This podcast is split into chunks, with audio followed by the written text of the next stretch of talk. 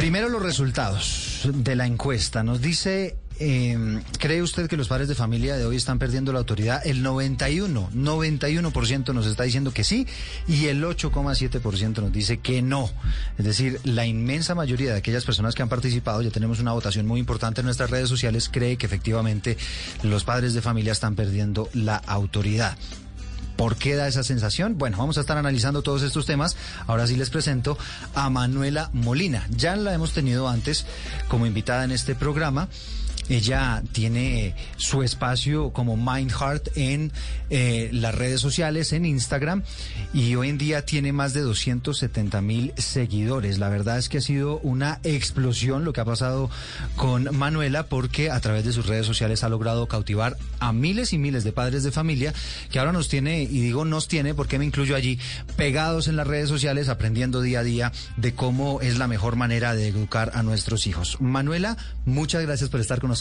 Eduardo, qué honor estar aquí además con un tema tan interesante que nos inquieta a todos los educadores, psicólogos infantiles, maestros. ¿Es la crianza respetuosa un estilo permisivo? ¿Se ha perdido la autoridad? ¿El autoritarismo era definitivamente una mejor forma de educar y criar? Vamos y cuando hablamos de autoritarismo, pues es la, eh, la educación recia, ¿no? La correa, básicamente. La tradicional golpes, gritos, amenazas, chantaje. Entonces vamos a explorar todas esas preguntas que sé que inquietan a las familias y son fundamentales. Bueno, pues vamos a estar hablando de este tema tan interesante con Manuela, ya psicóloga de la Universidad de los Andes, magíster en psicología transpersonal y terapia basada en mindfulness de Naropa University, que queda en Colorado, en los Estados Unidos. Ella vive en los Estados Unidos, además, pero como nos está visitando en Colombia, pues aprovechamos para traerla aquí a los estudios de Blue Radio. De verdad, muchas gracias, Manuela, por haber aceptado esa invitación. Pues quiero que empecemos con las preguntas y no las voy a hacer yo, las van a hacer los padres de familia. Quiero que escuche a este padre de familia o madre de familia que nos va a estar hablando sobre algunas inquietudes que está teniendo con sus hijos a propósito de la crianza y a propósito de esa pérdida de autoridad. Bueno, les cuento que tengo un hijo de 8 años, él es hijo de padres separados. En la mayoría de las veces él hace caso, lo que uno le pide. Sin embargo, hay algunas cosas en las que ha sido difícil cosas sencillas donde creo que hay más una diferencia en, la forma en que, en que se educa en un hogar eh, digamos, en una casa, en la casa materna, a la casa paterna.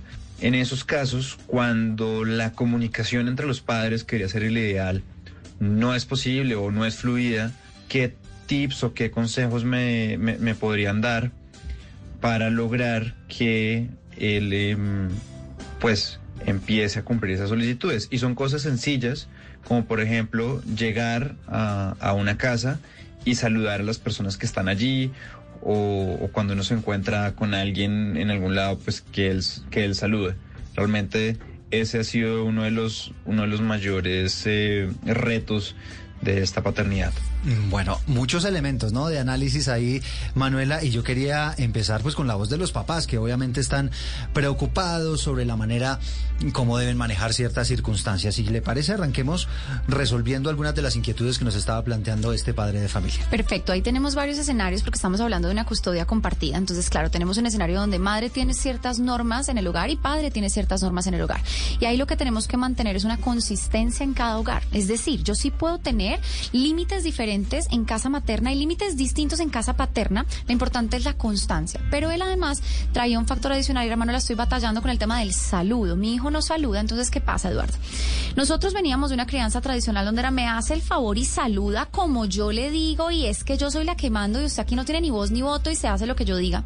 Y esa, digamos, fue una crianza, crianza tradicional autoritaria que dejó muchos rezagos a nivel de salud mental, a nivel de salud emocional. Entonces surge la Convención de los Derechos de los Niños y Niñas, surge la psicología infantil actualizada y dice tenemos que cambiar el paradigma.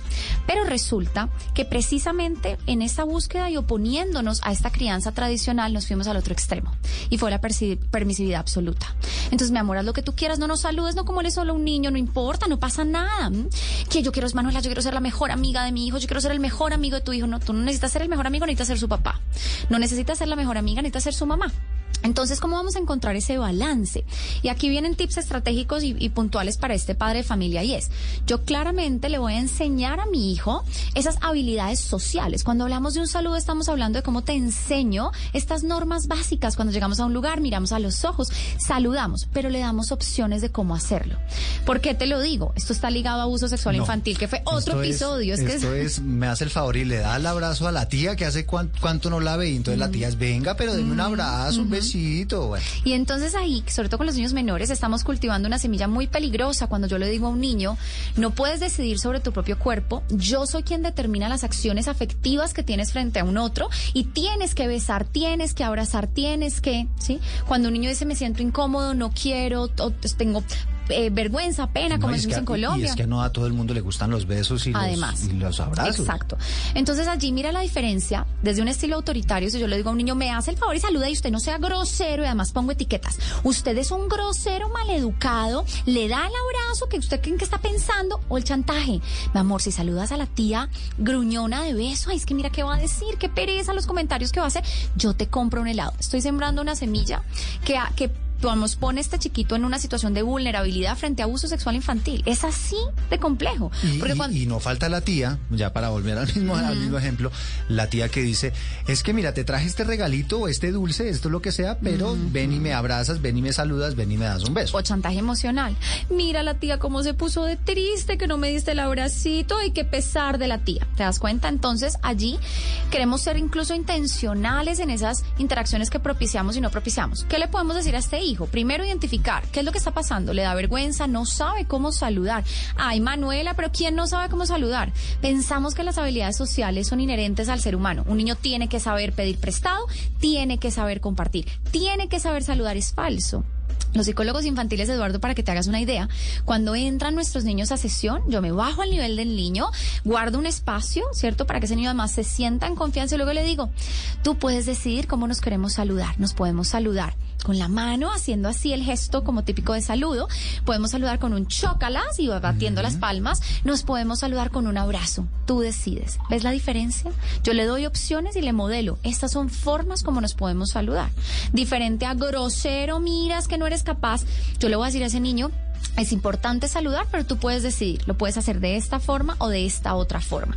Y con niños neurodiversos, estoy hablando de chiquitos que, por ejemplo, tienen diagnósticos de autismo, diagnósticos de integración sensorial, son niños que la interacción social es retadora, o sea, no es capricho, es un reto.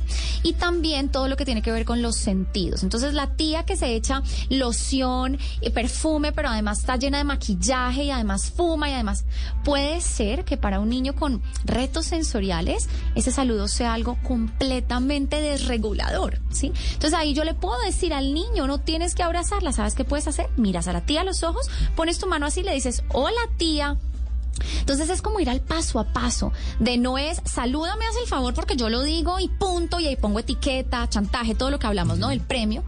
Es como, sí, claro que voy a enseñar habilidades sociales, pero le doy opciones y le enseño cómo hacerlo. Bueno, y ya metiéndonos ahí al tema de la autoridad. Puede ser que haya algo que no es negociable en este asunto y es que sí o sí tiene que saludar. Exacto. Entonces, mira, ahí vamos a ir entrando en este terreno de materia. Somos los adultos los encargados de determinar en qué momento yo voy a ser flexible y en qué momento es un no negociable.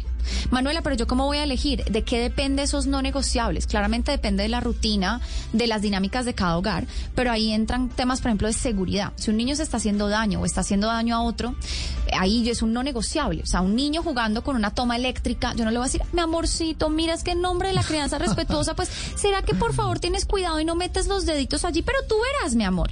No, es un no negociable y yo tengo que asegurar como adulto que ese chiquito está fuera de la toma eléctrica. Pero mira la diferencia, yo agarrar a ese niño por el brazo, arrastrarlo por el piso y decirles que te vas a electrocutar, diferente a decir, ajá, gritar, arrastrarlo por el brazo, pegarle, además, eh, mejor dicho, castigarlo, versus firme, pero amorosa, como dice disciplina positiva. Firmeza con amor. Me bajo al nivel del niño, le digo, esto no es seguro para ti, tomo su brazo suavemente, pero con firmeza, lo muevo y quito al niño, o lo cargo, o me lo llevo, o tapo la toma eléctrica. Pero yo me tengo que asegurar, Eduardo, que ese no negociable se cumpla. Azúcar refinada. otro de los no negociables. Ya la Organización Mundial de la Salud nos explica, los niños menores de dos años, o sea, en el escenario idóneo, cero consumo de azúcar refinada. Si tú tienes un niño con una caja de galletas, quizás se comió una, dos, tres, va para la cuarta, no es decirle, mi amor, mira, el dulce te hace daño, pero pues tú verás. Y luego vienen a, consulta, ¿sabes? Y llegan a Mindheart y me dicen, pues Manuela, yo le dije, pero como él no hace caso, como él no escucha, no. Si te das cuenta, entonces yo doy un comando y una instrucción, pero yo me aseguro que esa caja de galletas salga de la vista del niño y que se pare el consumo de galletas. Manuela, pero es que va a llorar. Entonces mira que ahí, entrando en materia, cuando los padres son permisivos y tenemos estas creencias de base de no, es que esta crianza respetuosa es pura permisividad, es porque realmente tenemos miedo a la pataleta, al desborde, a la desregulación o pereza. Es como, ay, que no llore, démosle las galletas. Y ahí te das cuenta es comodidad del adulto que está tratando de evadir la emoción del niño. El niño, Eduardo, necesita sentir frustración. Necesita poder llorar y decir yo quería la galleta. ¿Y cuál es tu tarea? Acompañar el desborde. Pero ¿dónde está la caja de galletas? Guardada en la alacena. ¿Sí te das cuenta? Entonces, bueno, y, vamos. Y, Manuela, y si hablamos del saludo, porque el saludo sí puede ser negociable. Puede ser que, pues yo, a mí como papá, no me incomoda si no saluda, pero hay otros papás como este que estábamos escuchando hace, hace segundos, que nos dice, para mí es fundamental que salude. Correcto. En ese caso, cuando ya ese es el inamovible, es decir, sí, por, sí tiene que saludar. En ese caso, ¿cómo manejar el asunto? Con las opciones que nos Ahí es donde yo le voy a dar dos opciones al niño. Entonces, sé que te cuesta, es difícil para ti, tú puedes con esto vas a saludar, yo te voy a ayudar. Puedes saludar, brazo extendido, mueves la mano, puedes decir hola y le das un abrazo a cada, persona que está aquí. Tú puedes decidir. ¿Si te das cuenta? Y lo que te digo, Eduardo, ahí es muy claro ver cómo ese chiquito está batallando con un tema social. O sea, ningún niño dice, yo no quiero saludar porque soy caprichoso y no quiero. No, hay algo que le está costando trabajo. Entonces, ¿cómo lo ayudas a ser exitoso con esa experiencia? Bueno, mira, voy a empezar a leer ya algunos mensajes que estamos recibiendo a través de las redes sociales. Nos dice Jairo Pérez, se perdió, hablando de la autoridad, se perdió de que desde que los padres delegaron la educación a otras personas y creemos que un colegio o una universidad los va a educar a, eh, ellos. Dicen, solamente enseñan conocimiento, ahora adoctrinan. La única educación es la de papá y la de mamá, no más esa eh, es la verdadera, perdón, y se perdió, dice Jairo Pérez el delegar la educación a las instituciones educativas, que suele ocurrir mucho, o a los cuidadores, ¿no? ¿Qué, ¿Cuál es la importancia de los padres de familia en ese, en ese punto? Fundamental. Y digamos que los colegios, y tenemos que tener esto claro, los maestros, todas las instancias pedagógicas, bueno, cada vez hay mejoras en el tema socioemocional, enseñar habilidades para la vida, pero realmente somos los padres, los, las, las, madres, los cuidadores primarios en esa primera infancia, además, en esos primeros tres años de vida, cuando los niños incluso no están escolarizados, donde vamos plantando estas semillas de qué significa un límite, qué es una norma, eh, cómo doy instrucciones asertivas. Y muchas veces, Eduardo, es confusión. A veces decimos, claro, es que esta crianza respetuosa que los niños pueden hacer lo que ellos quieran. Falso. Entonces, cuando nosotros hablamos de crianza respetuosa y psicología infantil, pensamos ausencia de límites. Entonces, cuando yo digo cero golpes, la gente escucha cero límites. Cuando yo digo cero violencia, la gente escucha cero norma. Cuando yo digo cero castigo, la gente escucha eh, permisividad absoluta. Y es falso, es un malentendido. Claro que hay normas, límites, consecuencias en lugar de castigos. La diferencia está en cómo yo aplico esa norma. Soy respetuoso, no infringo dolor sobre el cuerpo de otro ser humano, porque es otro ser humano. ¿Sabes? Cuando tú vas a negociar algo en el día a día con tu esposa, es decir, están en, ¿sabes? Estableciendo una norma en el hogar, pues a ti no se te ocurre decir, no, pues es que entonces la voy a encerrar en un cuarto, o le voy a pegar, o para que le duela, porque es que si no, no me hace caso. Pues falso. Tú te sientas y dialogas. Claro, los niños por maduración cerebral no van a poder tener un diálogo como un adulto, y sin embargo, tú sí vas a plantear opciones, vas a ser claro con la norma, qué es lo que estás esperando del niño. Muchas veces nos enfocamos, o lo hablamos en otro episodio, nos enfocamos en lo que no quiero que haga. ¿Sí? Entonces, Manuela, no metas los dedos en el enchufe. El niño no te entiende. Dile que sí hacer. Manos atrás. Mira, puedes jugar con este juguete. ¿Sí? Entonces, no se trata de pensar que criar respetuosamente es dejar a un lado los límites, ser completamente permisivo. No, se trata de poner límites de forma que igual yo respeto la integridad y la dignidad de ese niño y que lo trato como un sujeto, como un ser humano digno de derechos que voy a cuidar y que voy a proteger. Mire, nos dice Diego Alejandro, no hay respeto por los padres y los de esta generación creen que descubrieron el mundo desprestigiando a las anteriores. ¿Cree que es un tema generacional lo que hay de por medio? ¿Por qué la gente piensa que hoy en día se ha perdido la autoridad sobre los hijos? Porque tenemos una confusión. Antes, la generación anterior respetaba por miedo, pero es un respeto falso. Es un respeto del tipo, cuando mi mamá no me vea, yo lo hago. Cuando mi papá me no me vea, yo lo hago. Y además quebrantando el vínculo emocional. Entonces, adolescentes que se refugiaban, ¿sabes? En conductas poco saludables, mucha enfermedad en términos de salud mental, porque no había una confianza verdadera. La autoridad y ese respeto por un padre o una madre viene desde el amor, de la conexión. Yo no te puedo respetar cuando te tengo miedo. Es diferente. Yo me paralizo de miedo y entonces cambio mi comportamiento, pero cuando no estás yo vuelvo a hacer eso precisamente que me estabas diciendo que no hiciera. Es como este chip que tenemos tan integrado en la sociedad si el policía no me ve, yo me vuelo el semáforo, si em, no me ponen multa, entonces a mí no me importa, yo em, hago eso que igualmente es indebido, ¿te das cuenta? Entonces yo creo que ahorita tenemos un respeto por padres basado en el amor y en la conexión y es mucho más poderoso que el que tenía generaciones pasadas que estaba basado en el miedo. ¿Sí? Y, ahí es donde verdaderamente se construye la autoridad. Vamos a seguir escuchando padres de familia hasta ahora. En mi caso, eh, los momentos más críticos, por decirlo así, es, eh, por ejemplo, seguir instrucciones, algo tan básico como, por ejemplo, organice su cuarto, terminar la tarea, leer el libro, hacer el resumen, cosas, eh, tareas básicas del día a día. En cuanto pues cuando uno se los pide, entonces empiezan esas reacciones de voltea el ojo, el ay, ay qué pereza, eh, porque siempre me toca a mí. Entonces ahí es el tema más difícil de cómo manejarlo, porque pues a uno antes eh, el regaño era directo, ¿sí? Y el castigo era directo. Aquí en este momento pues uno se siente como, como vulnerable en el sentido de ¿qué, qué, qué hago? Entonces, sí me, gustaría saber un poco el tema, cómo manejar esos, esos momentos de, de frustración de ambas partes. Y eso sí que pasa, ¿no? Porque pues yo le digo, yo tengo un hijo también como de 10 años y a veces uno lo corrige y claro, viene esa respuesta, el ash, la volteada de ojo, la mala cara.